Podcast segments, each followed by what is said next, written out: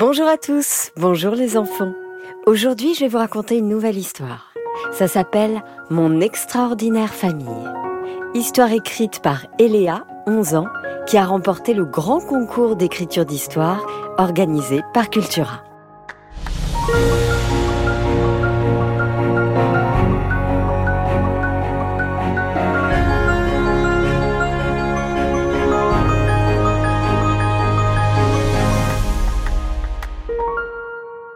Ma famille est extraordinaire.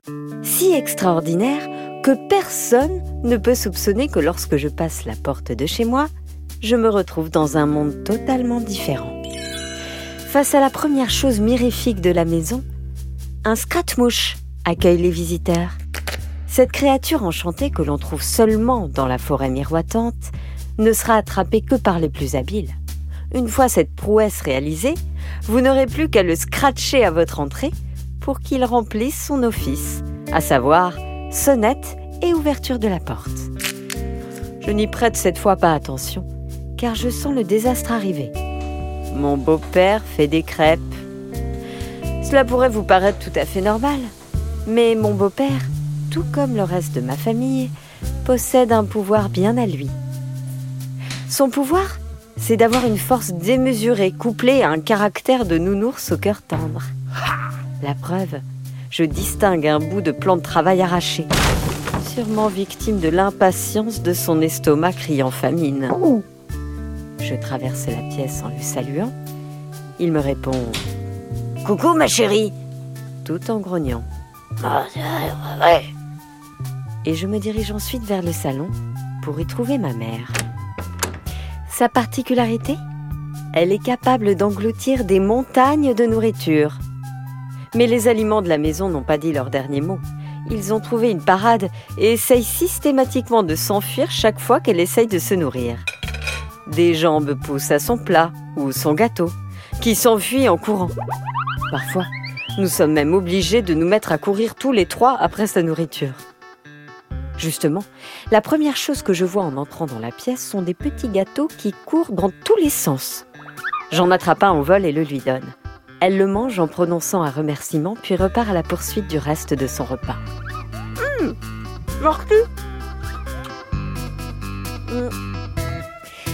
Ta journée s'est-elle bien passée? me demanda-t-elle une fois rassasiée. Je commence à lui raconter ma journée quand soudain survient un bruit sourd, puis un cri, bien reconnaissable. Mamie Corinne vient d'arriver. Elle n'était pas là il y a encore quelques secondes, mais comme son pouvoir consiste à se téléporter, elle est apparue d'un coup devant l'entrée. Au début, je ne la vois pas très bien, car elle est cachée par un amoncellement de valises. Salut dit-elle devant nos yeux étonnés. Qu'y a-t-il?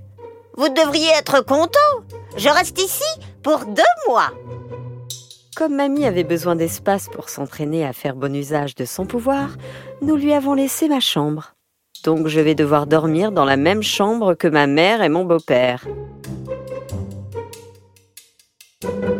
Le lendemain matin, en me réveillant, je me suis rendu compte à quel point c'est drôle de découvrir la tête de ma mère et de mon beau-père à leur réveil. Yeux bouffis, marque de l'oreiller sur les joues, ils sont drôlement moins présentables qu'à l'accoutumée. Je commence à m'étirer. Mais à peine ai-je levé les bras que mamie apparaît subitement, en s'écriant Allez les jeunes, on se réveille là-dedans et on ne traite pas au lit Quand nous arrivons dans la salle à manger, nous surprenons un bruit étrange. Pendant que nous cherchons la source de ce bruit, mamie se dirige vers le canapé.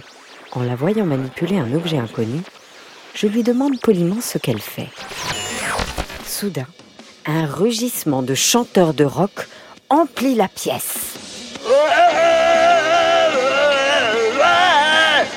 Cet objet était en fait une radio, et le bruit provenait de là. Mamie se mit à danser au rythme de cette cacophonie, et entraînée par le rythme malgré moi, je me mets à remuer les épaules, poussant ma mère et mon beau-père dans ma danse.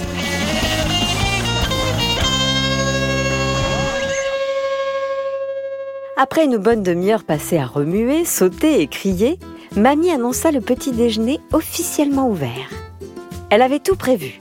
Des grosses boîtes en bronze pour éviter que mon beau-père ne réduise son petit déjeuner en miettes en quelques secondes. Une petite piste pour que ma mère puisse courir après ses tartines de beurre. Un bol de chocolat chaud pour moi, car elle sait que j'adore ça. Et enfin pour elle des pancakes, mais Sans banane ni sirop d'érable, car je suis au régime.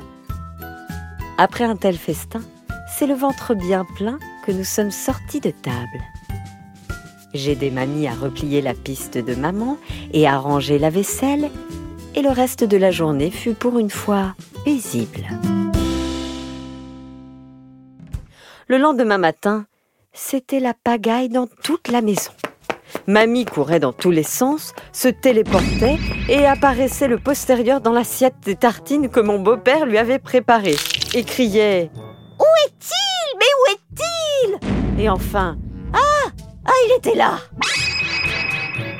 Au bout d'une bonne demi-heure, nous étions tous rassemblés devant la porte de la maison à la demande de mamie, qui s'exclama avec un air solennel. Mon cher gendre, ma chère fille, ma chère petite fille, je pars.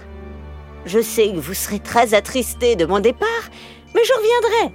Et cette fois, pour trois mois. Je vais vous expliquer tout de suite la cause de mon départ. Mon alarme a sonné ce matin. Cela fait des mois qu'une bestiole mange les légumes de mon potager. J'ai dû mettre une caméra de surveillance et un piège en place afin de confondre l'indésirable. Quelle ne fut pas ma surprise de constater qu'aucune bête n'avait fait retentir l'alarme. Il s'agissait de mon voisin, qui se délectait toutes les nuits de mes bons légumes cultivés avec amour. Je me dois de rentrer prestement afin de résoudre cette sombre affaire au plus vite.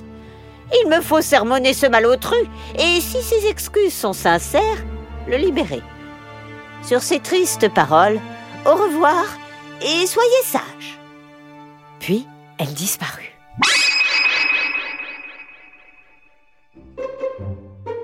Je me retenais pour ne pas rire. Un discours si solennel pour une cause si absurde. Le séjour de mamie nous avait au moins appris une chose. Il ne faut pas se fier aux apparences. Mes parents, devant la gravité de l'affaire, prirent la décision de la rejoindre. Prépare ton sac de voyage, car nous allons te déposer chez mamie Simone. dit maman. Mais tu sais bien que c'est très long. On ne sait jamais en quoi elle va se transformer. Ne discute pas. Va le faire tout de suite et pense bien à prendre l'antivenin si elle se transforme en serpent. Cette discussion vous semble totalement dénuée de sens, n'est-ce pas? Eh bien, c'est très simple.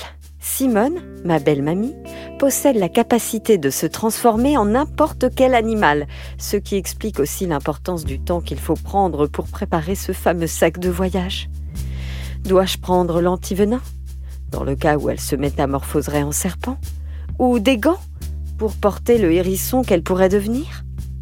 Au bout d'une heure et demie, le sac de voyage est prêt. Je suis parée au décollage, comme dirait ma mère. Je dois bien avouer que je n'étais pas entièrement rassurée à l'idée d'y aller en période de pleine lune. Vous vous dites sûrement que la lune n'en est que plus belle, qu'elle brille plus que d'habitude. Cela ne me rassurera pas. Il arrive parfois à Mamie Simone de se transformer en loup-garou en période de pleine lune. Femelle, bien sûr. Je me dis de ne pas oublier de prendre le petit bouclier en plastique qui allait avec un déguisement de chevalier que j'ai eu pour mes cinq ans. Une fois le sac prêt, c'est le grand départ. Nous passons par le portail de téléportation qui se trouve sur le mur des toilettes et nous atterrissons devant la demeure de mamie. Simone, puis ma mère et mon beau-père repartent. Je suis seule. D'une main tremblante, j'ouvre la porte d'entrée et me retrouve devant la forme humaine de Simone. Je soupire de soulagement devant son sourire accueillant. Quelques heures plus tard, Simone m'appelle pour souper et je me dirige vers la salle à manger. À 20 heures, je débarrasse et je constate anxieusement que la pleine lune est apparue. Je regarde Simone en me demandant en quoi elle va se transformer, quand soudain, elle laisse place à une magnifique licorne au pelage d'une blancheur immaculée. C'était vraiment la meilleure soirée que j'ai passée chez cette belle mamie si particulière. Elle m'a même invitée dans une balade nocturne. Ce soir-là, je me suis endormie en quelques minutes, en rêvant d'une belle licorne courant dans une plaine éclairée par des reflets de lune. Même si mon quotidien n'est pas de tout repos, j'ai de la chance d'avoir une famille si extraordinaire. Et je les aime de tout mon cœur.